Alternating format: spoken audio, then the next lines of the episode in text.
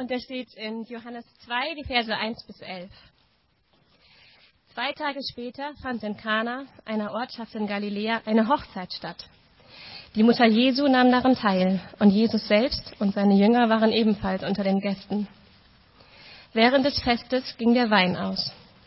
Da sagte die Mutter Jesu zu ihrem Sohn, Sie haben keinen Wein mehr. Jesus erwiderte, Was geht's dich an, Frau, was ich tue? Meine Stunde ist noch nicht gekommen. Da wandte sich seine Mutter zu den Dienern und sagte, Tut, was immer er euch befiehlt.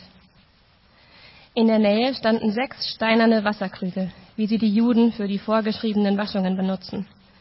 Die Krüge fassten jeder zwischen 80 und 120 Liter. Jesus befahl den Dienern, füllt die Krüge mit Wasser. Sie füllten sie bis zum Rand. Dann sagte er zu ihnen, tut etwas davon in ein Gefäß und bringt es dem Festmeister, der für das Festessen verantwortlich ist.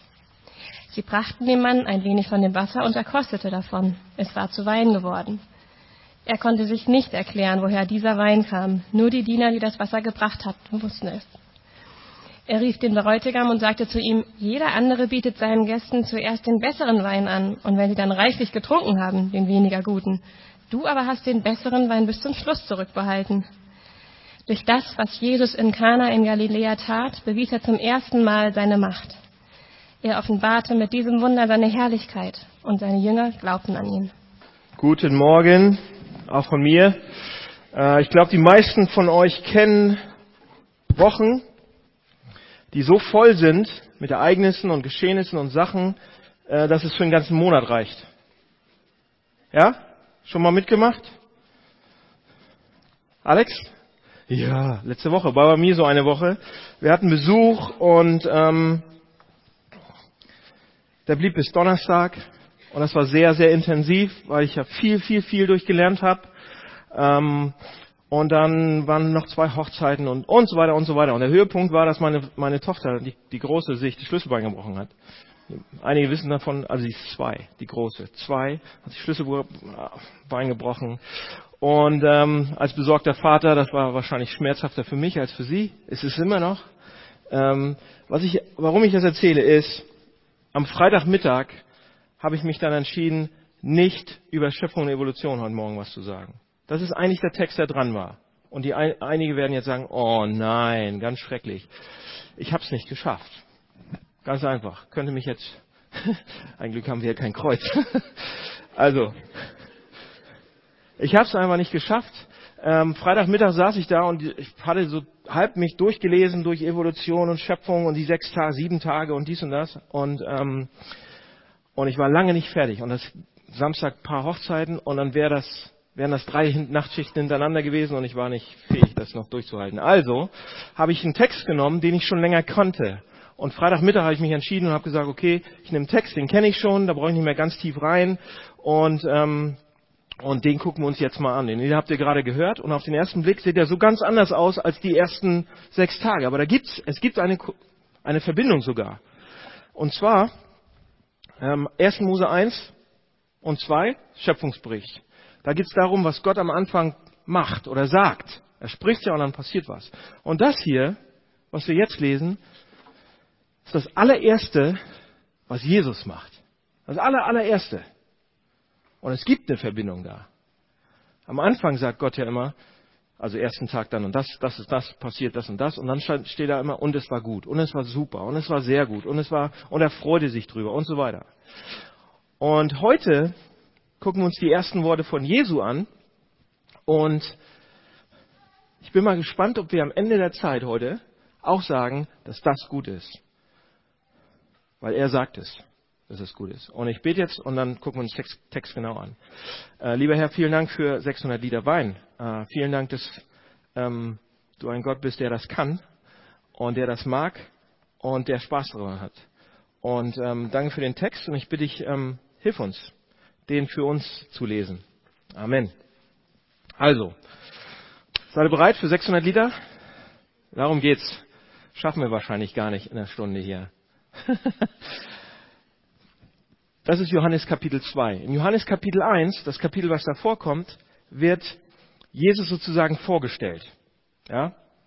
Als Johannes schreibt dann, und er wird vorgestellt als die wichtigste Person im Universum. Der absolut wichtigste, das Zentrum, der, der Herrscher des Kosmos. So wird er dargestellt, so wird er vorgestellt. Und, ähm, und dann eben auch als Sohn Gottes, der, der, der größte, perfekte Sohn Gottes, der Herrscher des Kosmos und schließlich auch der Retter der alles gerade rücken wird, der kommen wird, um eine komplette Erneuerung dieser Welt zu bringen, sozusagen. Also persönlich, psychologisch, sozial, in Bezug auf Natur, allem. Also um es kurz zu machen, höher hinauf kann eine Person nicht beschrieben werden. Besser, bedeutender, wichtiger geht's nicht eigentlich. Auch mit den Worten, wenn wir das im Griechischen lesen würden. Das ist krass. Zentraler kann niemand eigentlich sein. Und so stellt ihn Johannes vor. Und dann kommt unser Text, mit der ersten Aktion von Jesus. Mit dem, und die Spannung steigt und alle, oh, was passiert jetzt? Jetzt ist er da, er ist da. Was wird er machen? Was macht er? Ja? Was wird Jesus tun? Was ist seine erste öffentliche Aktion? Was ist seine Premiere sozusagen? Was ist das? Seine Visitenkarte sozusagen, die er damit abgibt. Seine öffentliche Vorstellung, seine erste Sache. Was wird er machen? Wird er Tote lebendig machen? Wird er, wird er den, die Römer alle kürzer machen? Wird er Blinde sehen machen? Wird er Lahme gehen? Was macht er? Alkohol. Auf den ersten Blick etwas sehr Lapidares, ja, was er da macht. Er rettet die Party von zwei Teenagern. Eine Party rettet er. Die nicht, zwei Teenager, die nicht in der Lage waren, sich um die grundlegendsten Sachen von der Party zu kümmern. Ich bitte euch. Da muss Jesus kommen und er rettet diese Party und macht 600 Liter Wasser zu Wein. Da werden keine Toten lebendig, keine Lahme können gehen, keine, keine Blinden sehen, nichts dergleichen, keine Krankenheilung, nichts. In relativ verborgen, den keiner merkt es, so richtig außer die Diener, ohne großes Aufsehen sorgt Jesus dafür, dass die Party weitergehen kann. Und die Frage, die sich sofort stellt oder mir gestellt hat, ist, warum? Warum ist das das aller, allererste? Warum ist das hier das allererste Wunder? Die erste Aktion von Jesus, die er tut. Ja, da kommt der Sohn Gottes, der Retter der Welt und so weiter, groß angekündigt, lange vorher gesagt, Engel, alles Ding, das ganze Trum, Trummi, Bummi, Bummi, ne? Was macht er? Er ermöglicht eine Party, ein rauschendes Fest. Er versorgt mehrere hundert Leute mit Wein und so weiter. Er sorgt dafür, dass eine Hochzeit, die in vollen Zügen ist und gefeiert wird, dass jeder dann wirklich das Taxi nach Hause nehmen muss. Warum? Und die Antwort liegt in Vers 11. Da steht, dieses war das erste Zeichen. Ja, das war keine alltägliche Sache.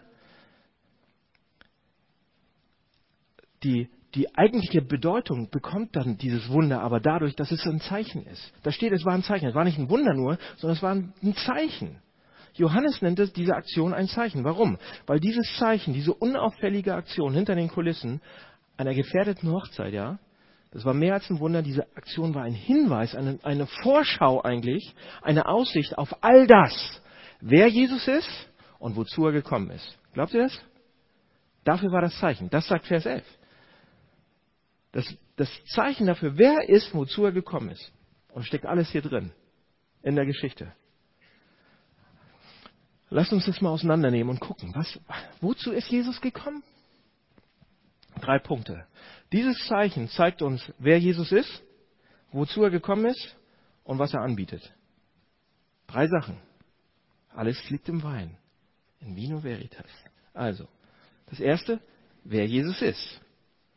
Sehr interessant zu sehen und ähm, auf der anderen Seite, Leute, gibt es da eine ganze Menge Ausleger und Bibel, Theologen sozusagen und Bibelkenner und Pastoren, ähm, die sich schwer getan haben mit diesem Text in der Vergangenheit. Ja?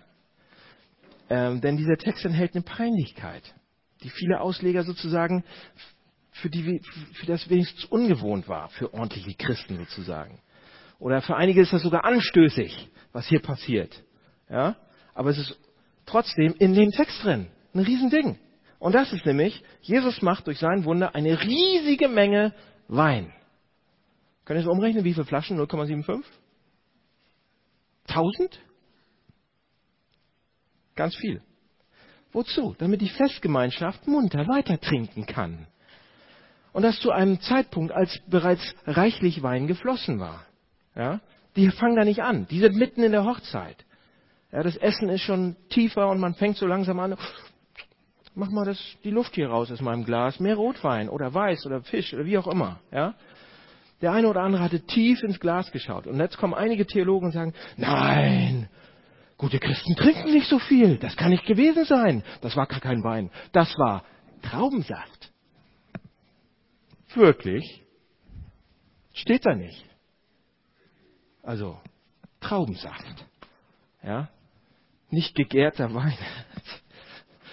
Selbst Federweißer knallt. Ja? Andere sagen, nein, nein, nein, nein, nein, das kann nicht gewesen sein. Das war, das war Wasser und ähm, die haben das, den Wein so verdünnt, dass das überhaupt nichts gemacht hat. Die waren eigentlich so nicht betrunken und das waren alles ordentliche Menschen und ordentliche Christen, ja.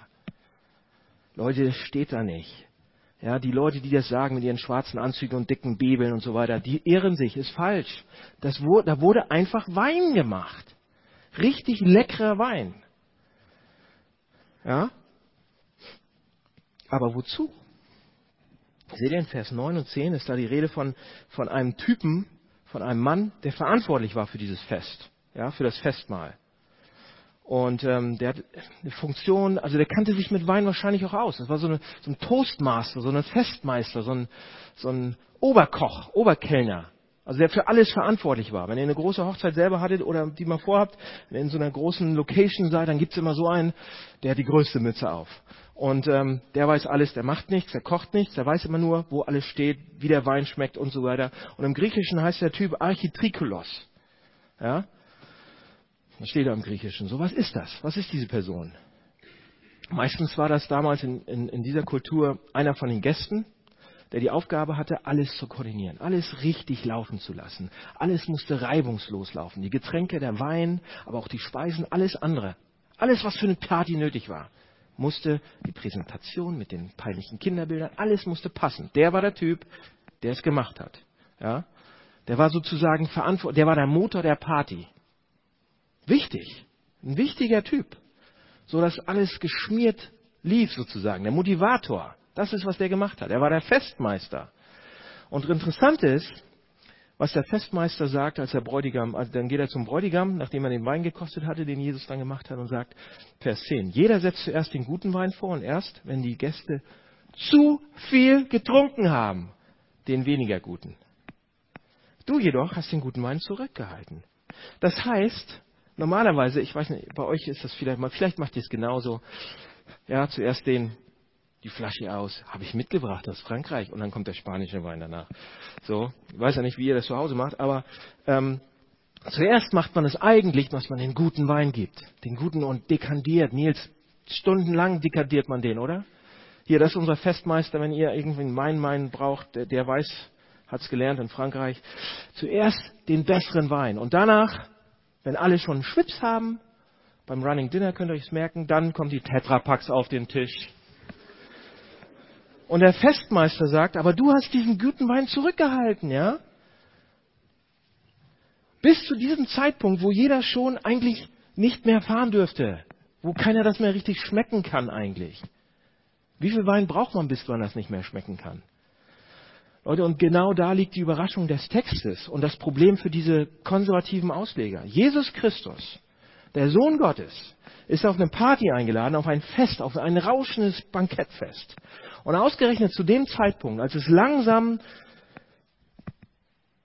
kippt und richtig lustig wird, ja, und dieses warme, wohlige Gefühl im Bauch und man Sachen sagt, die man eigentlich nicht sagen sollte und so weiter. Und es geht so richtig und keiner sollte mehr alleine nach Hause fahren. Da macht Jesus 600 Liter Wein. Zum Lagern. Ja. Und da, noch dazu nicht irgendein Wein, sondern den besten, den Qualitätswein. Was bedeutet das? Warum macht er das? Erstens, es geht nicht um Alkoholmissbrauch oder Alkoholsucht. Darum geht's nicht. Aber warum macht er diesen Wein? Wieso? Was sagt uns das über Jesus? Wie stellt er sich selbst hier vor? Er stellt sich vor als jemand, der riesen Gefallen hat an guten Dingen. Der mag Wein. Er liebt Wein und er kennt sich aus damit. Ja? Der hat gefallen an Festen und Feiern und Partys. Er hat gefallen an zwei Menschen, die sich lieben und zueinander finden und dann diese Tatsache mit dem rauschenden Fest feiern. Er liebt das. In anderen Worten, hier kommt kein Moralapostel oder ein verstockter, verstockter, knirpsiger, moralischer Spielverderber. Überhaupt nicht. So ist Gott nicht, Leute. Sondern ganz im Gegenteil. Hier ist der Retter der Party. Der Retter der Party. Hier kommt der wahre, wahre Festmeister, der Weinkenner, der wahre Weinkenner, der wahre Conchingeur, der wahre Fest, der rettet die Party. Praktisch, was hat das jetzt mit uns zu tun? Trinkt mehr Wein. Nee. Was hat das mit uns zu tun? Pass auf, wenn ihr jemals gedacht habt, dass Gott ein Knauser ist, dass Gott ein Moralapostel ist, dass Gott ein Fingerklopfer ist, dass Gott jemand ist, der die schönen Dinge dieser Welt nicht schätzen kann und sie mir verbietet, ja, dann schaut euch diesen Text an. Persönliches ähm, Geschichte. Ist mir passiert vor einigen ähm, Wochen, äh, vor einigen Monaten oder Jahren könnte man schon sagen. Aber ich denke mal an diese Geschichte, weil das passt so gut. Ich saß an meinem Schreibtisch, wahrscheinlich auch eine Predigt vorbereitet oder sowas, war schon in Hamburg und ähm, habe mich tierisch geärgert über irgendwas. Über wahrscheinlich irgendwelche Ausleger, die echt zu stumpf waren oder so. Auf jeden Fall waren das nicht mehr okay Gedanken. Und, ähm, und dann habe ich fast wie im Bild gesehen, wie Gott hinter mir stand mit dem Zeigefinger. Und ich habe gedacht, wo kommt das denn her? Und im selben Augenblick habe ich weitergelesen und weitergemacht und es wurde zerstört, das Bild von dem da hinten. Ich bin so erzogen worden, so groß geworden. Gott ist Pass auf, kleines Auge, was du siehst. Pass auf, sonst. Ne? Viele von euch sind auch so groß geworden und sehen Gott als den Spielverderber, der nicht wirklich mich die lustigen Sachen machen lässt. Leute, wenn ihr eine kleine Spur von diesen Gedanken in euren Köpfen habt, dass er euch etwas nicht gönnen könnte, weil es zu gefährlich ist oder zu lustig ist oder zu leichtsinnig ist, vergesst es, lest den Text. Ja? Wenn ihr nur die kleinste Spur in euren Bäuchen davon habt, dass Gott es nicht gut meint mit euch oder irgendwie der Finger ist. Er kommt und macht das Ding, um, um das gerade zu rücken. Um zu sagen, so bin ich nicht. Meditiert über diesen Text, studiert ihn, nehmt ihn auseinander.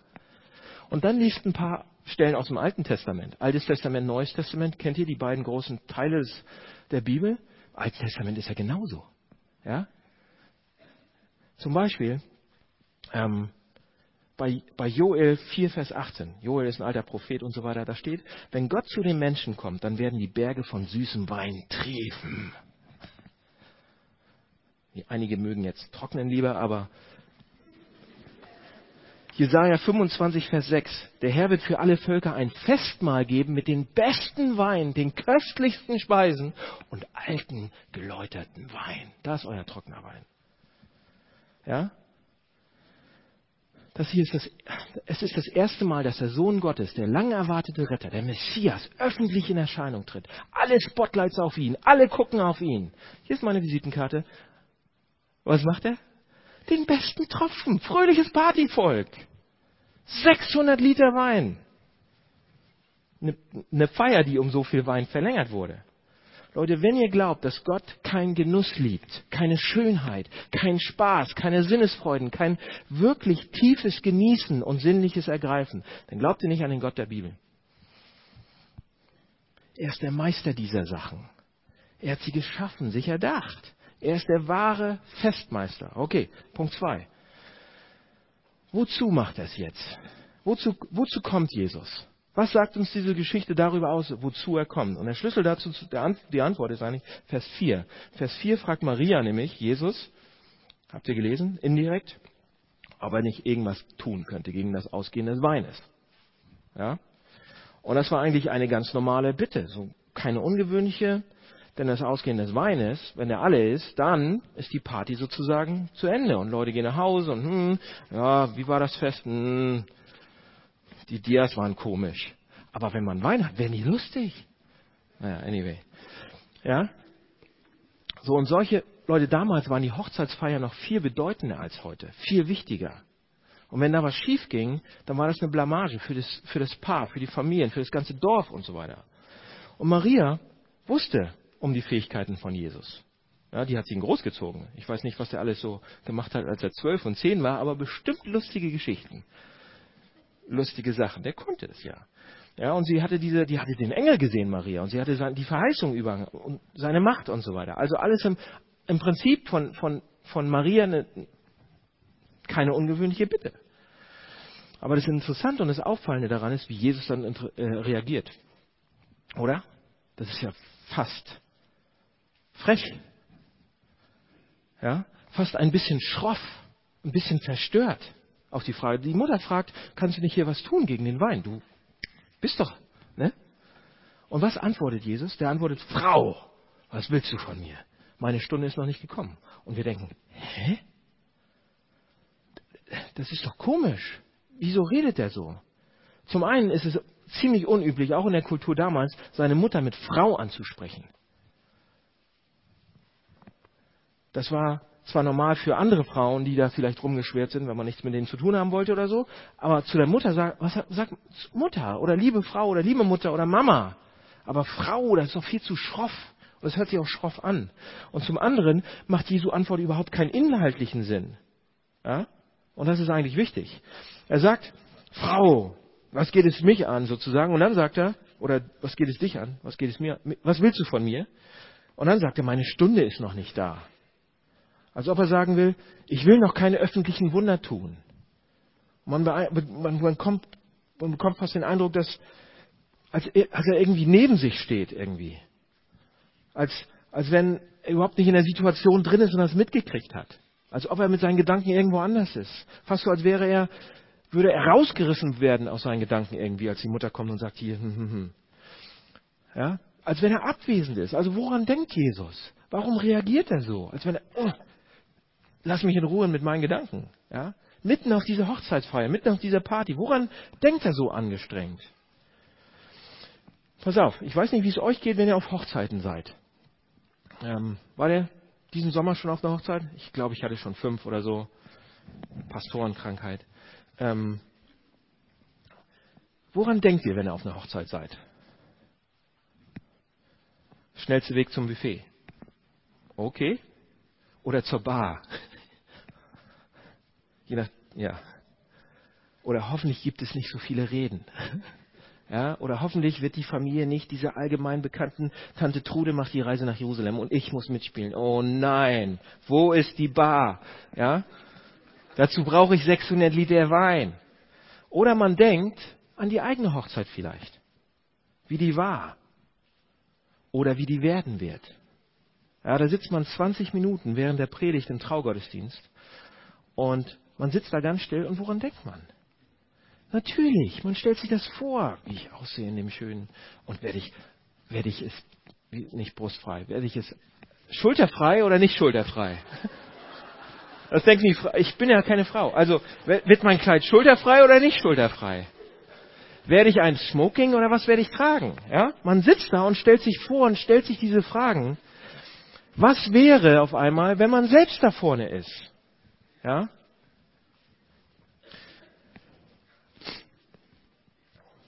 Und Jesus auf dieser Hochzeit und sein erstes Zeichen, um diese beiden Sachen zu verstehen, müssen wir eins wissen. Pass auf.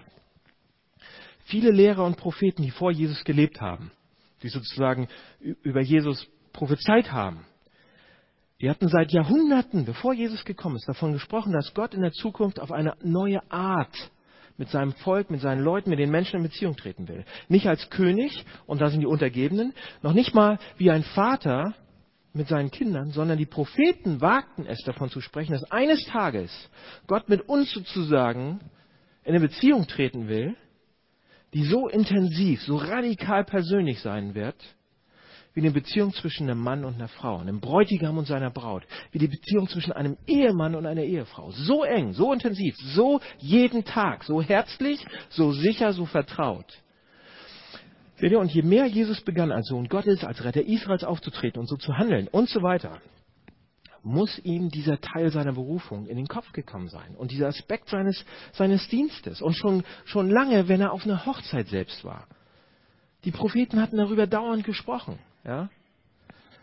Umgeben von der Hochzeitsgesellschaft am Beginn seines Dienstes. Der muss doch darüber nachgedacht haben. Wird er wahrscheinlich auch.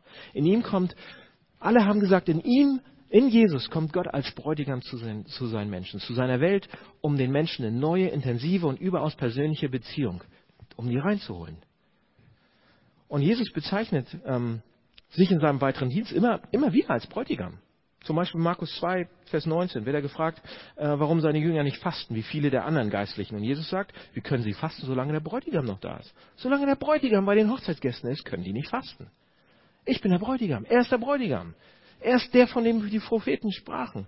Und wenn wir das im Hinterkopf haben, dann ist es nicht schwer, sich auszumalen, wenn Jesus da sitzt, umringt von diesen Leuten, die feiern und so weiter, und er denkt an seine eigene symbolische Hochzeit an seine Rolle als Bräutigam, an seine Braut. Uns alle, die ihm nachfolgen. So, aber was hat das wieder mit uns zu tun, mit uns persönlich? Es hat mit uns persönlich zu tun, dass hier ein Gott ist, der es wagt zu sagen, ich will nicht nur dein König sein, ich will nicht nur dein Herr sein, ich will nicht nur dein Vater sein, ich will dein Bräutigam sein. Ist leicht für die Frauen zu verstehen. Für die Männer vielleicht, ich will dein Bruder sein. So eng, so vertraut, so sicher. Ich werde dich nie verlassen. So treu. Ich bekomme, ich, ich komme ich komm hier, um, um, um euch zu werben, um euch zu gewinnen, um eine Beziehung anzubieten, um, damit ihr radikal sicher seid, für immer. Ich werde immer da sein, ich werde immer treu sein, ich werde euch niemals verlassen, egal was passiert. Das ist eine wunderbare, unglaubliche Aussage. Das sagt er uns. Das sagt er uns. So, aber hier ist die Frage. Warum, warum scheint Jesus trotz dieser wunderbaren Aussicht, dieses tollen Angebots so verwirrt, so betrübt zu sein, dass er seine Mutter anschnauzt? Warum reagiert er so verstört? Warum freut er sich nicht einfach und, und sagt, yeah, ich weiß schon, dass ich eine Frau kriege? Symbolisch. Vielleicht ist das. Ja, warum reagiert er so schroff? Und die Antwort darauf steckt in seiner Antwort, und zwar in den Worten, meine Stunde ist noch nicht gekommen. So, was ist damit gemeint? Seht ihr, an der Stelle sind sich alle weisen Theologen sozusagen sagen einig. Es gibt keine vernünftige Art und Weise zu erklären, was Jesus damit meint. Ja, Jesus spricht in diesem Moment, sagt er das, und dann tut er das Wunder. Er sagt, meine Stunde ist noch nicht gekommen, und dann macht er es ja. Also wovon spricht er hier? Von meine Stunde ist noch nicht da. Also es kann nicht bedeuten, dass, dass er jetzt nicht das Wunder macht, weil er es ja macht. Jesus spricht in diesem Moment von einer anderen Stunde, die er im Kopf hat. Und immer wenn Jesus in diesen und in anderen Evangelien von seiner Stunde spricht, zum Beispiel Johannes 7, 6, Johannes 7, 8, Johannes 7, 30, Johannes 8, 20 und so weiter, da geht es immer weiter und das ist, da ist es gar nicht zu übersehen, dann meint er immer wieder das Gleiche, und zwar die Stunde seines Todes, die Stunde seiner Leiden, die Stunde seiner Hinrichtung am Kreuz. Jetzt ist die Stunde gekommen, jetzt wird der Menschensohn den Sünden ausgeliefert, das ist Markus 14, 41. Jetzt ist die Stunde da. Warum ist Jesus so betrübt auf der Party? Weil Jesus im Zusammenhang mit seiner Hochzeit an die Stunde seines Todes denken muss weil Jesus klar ist, dass wenn er jemals, jemals auf seiner eigenen Hochzeitsfeier stehen will, bei der die Gemeinde symbolisch als Frau bekommt, wenn es jemals dazu kommen sollte, dass er diese, diese Frau, nach der er verrückt ist, die er haben will, dann wird es nur dadurch gehen, durch das unglaublichste Leid am Kreuz. Und damit stellt sich die Grundfrage des Lebens Jesu überhaupt. Warum? Warum sind Jesu Gedanken über seine Hochzeit, seine Verbindung mit uns so eng mit den Gedanken an seinen Tod, seine Stunde, seine Stunde des Todes verknüpft? Warum muss er leiden und diese Last des Kreuzes kriegen, damit es irgendwie zu, einer, zu einer Verbindung kommen kann? Warum? Leute, kann es nicht einfach. Falls ihr, Leute, falls ihr denkt, dass, falls ihr nicht denkt, dass er das meint, schaut euch an, auf welche Art und Weise er den, dieses Wunder dann macht. Der setzt ja noch einen drauf. Eigentlich hätte er das klarer nicht machen können. Jesus nimmt sechs Krüge, um das Wunder zu machen, ne? Reinigungskrüge. Also eigentlich witzig. Diese Reinigungskrüge wurden benutzt wozu? Die Juden haben sich damals, damals mit Reinigungswasser sozusagen, mit diesen Reinigungskrügen symbolisch selbst gereinigt. Um dann, das war ein zeremonielles Waschen der Juden sozusagen, um dann selbst gut und positiv vor Gott dazustehen. Dafür waren diese, diese, diese Krüge mit dem Wasser. Sie waschen sich, ein Zeichen dafür, er sagt, dass sie nicht rein sind, dass sie nicht perfekt sind, dass sie Egoisten sind, dass sie Sünder sind, dass sie moralische Missstände in ihrem Leben haben und dass sie nicht zu Gott können. Sie müssen es abwaschen sozusagen. Und jetzt ist das Witzigste fast. Jesus nimmt genau dieses Wasser, nicht irgendwas anderes. Er nimmt dieses Wasser, was für begrenzte Selbstreinigung benutzt wurde, und verwandelt es in den besten Wein. Und jetzt denkt an den letzten Abend von Jesus. Die, den, den, letzten Abend, den Jesus mit seinen, vor seinem Tod, den Jesus mit seinen Jüngern verbracht hat. Wie er einen Becher nahm und sagte, dieser Wein ist mein Blut, das für euch vergossen wird zur Vergebung der Sünden. Er nimmt dieses Wasser, Symbol für unsere Versuche, uns selbst hochzuarbeiten, uns selbst zu reinigen, uns selbst, selbst den Schaden zu tilgen, den wir angerichtet haben, und verwandelt es in Wein. In ein Symbol für sein Blut, für sein Leiden, für seine ultimative Tilgung am, am Kreuz. Seht ihr, was, seht ihr, was Jesus da macht? Seht ihr das? Könnt ihr sehen? Er sagt, ich nehme euer Wasser, ich nehme eure Versuche, ich nehme eure begrenzten menschlichen Versuche, dass ihr irgendwie den Schaden zurechtrückt. Und ich verwandle den in Wein, das für mein Blut steht. Für ultimative, absolute Tilgung von allem und alles, was ihr jemals verbrechen werdet und gemacht habt. Und jetzt macht die Geschichte auf einmal Sinn. Das erste Zeichen von Jesu Er lässt uns voraussehen, wozu Jesus gekommen ist. Nämlich um absolute Versöhnung zu bringen zwischen Gott und uns. Das kriegt ihr hier im Hamburg-Projekt laufend. Warum? Weil wir es vergessen die ganze Zeit. Wir denken an den hier oder an sonst irgendwas. Absolute Versöhnung zwischen Gott und uns, indem er bezahlt, indem er das zahlt für uns am Kreuz. Um uns dadurch einzuladen in diese Beziehung. Vertrautheit, Nähe, Sicherheit, Treue, Vertrauen. Kriegt ihr das von Gott? Glaubt ihr das? Und ihr sagt, manchmal, ja, weil wir immer noch den alten Gott im Kopf haben, weil wir das gar nicht glauben können. Seht ihr, Versöhnung und Vergebung zwischen Mensch und Mensch oder zwischen Gott und Mensch kann niemals einfach so passieren. Passiert nie einfach so. Wenn der eine dem anderen vergeben will, dann kostet das. Man muss seinen Stolz überwinden, man muss vielleicht sogar vergeben. Man verlangt nicht Gerechtigkeit, man, man verlangt nicht Rech, Rache zurück. Das kostet. Ich trage die Kosten für die Vergebung sozusagen. Einer muss den Schaden tragen, wenn man vergeben will oder wenn man vergeben bekommt. Ja, durch meine Lieblosigkeit und meine Ignoranz habe ich ihm Schaden zugefügt und anderen Leuten habe ich Schaden verursacht. Und durch mein liebloses Verhalten gegenüber Freunden, Familie, Leute, ihr wisst, was ihr macht. Das, und das ist diese Leute, das ist die einmalige Botschaft des Christentums. Gott vergibt unverdient. Freie Gnade. Ihr könnt es nicht verdienen. Ist nicht wunderbar? Ist das nicht wunderschön?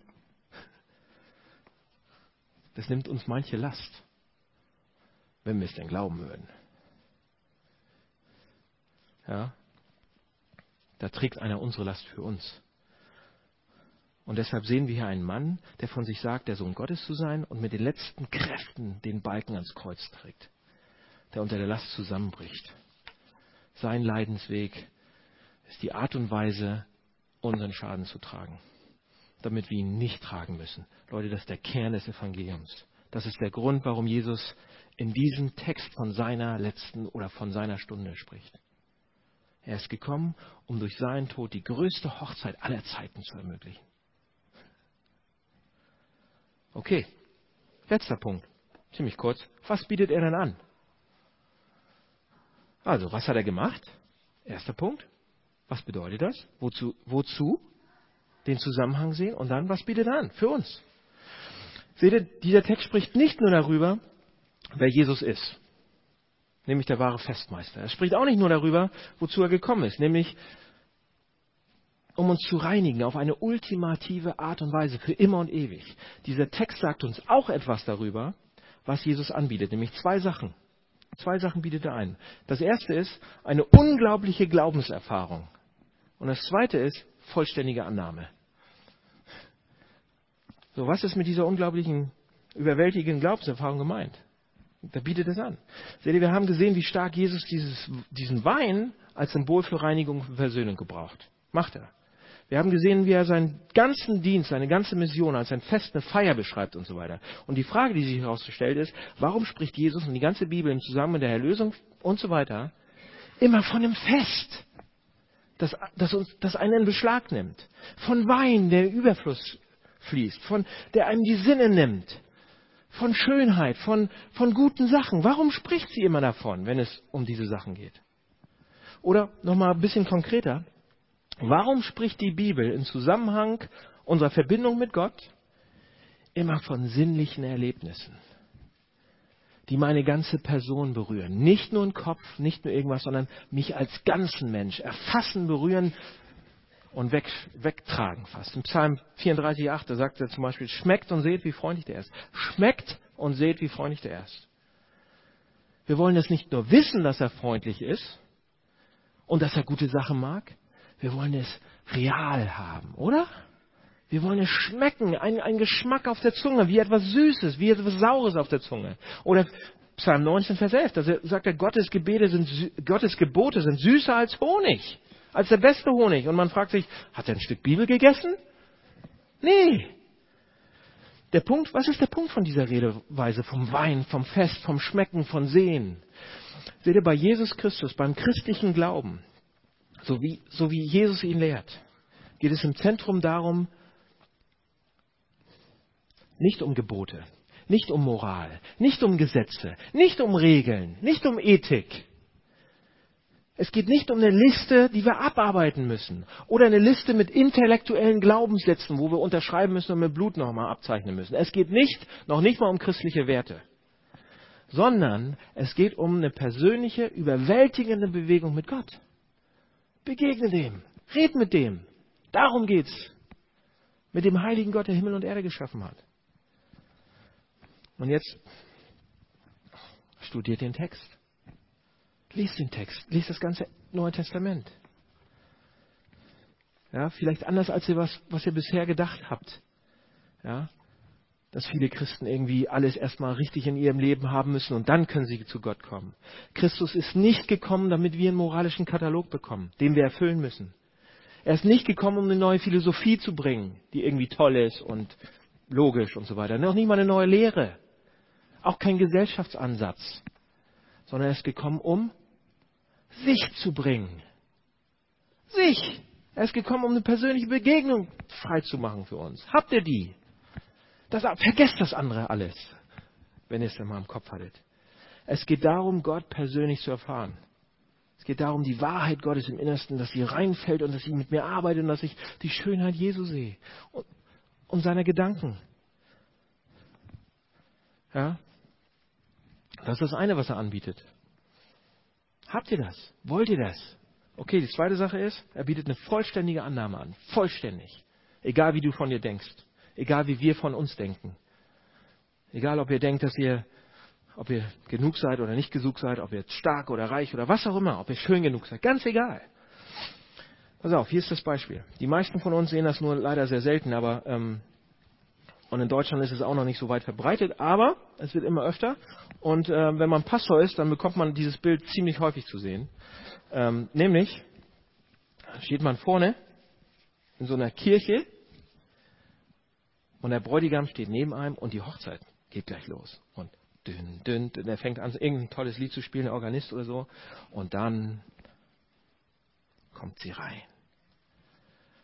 Von ihrem Vater wird sie reingebracht, sozusagen, ist ja ziemlich amerikanisch, aber es wird halt immer mehr in Deutschland äh, auch gemacht. Und dann, was dann passiert ist, ich weiß nicht, ob ich es witzig nennen soll, aber was dann passiert ist folgendes. Da stehe ich dann da vorne und neben mir, gestern zum Beispiel, der war einen Kopf größer als ich. Ein Kerl. Und ich stehe da denn so oft und da sind manchmal die härtesten Typen neben mir. Die fangen an zu flennen.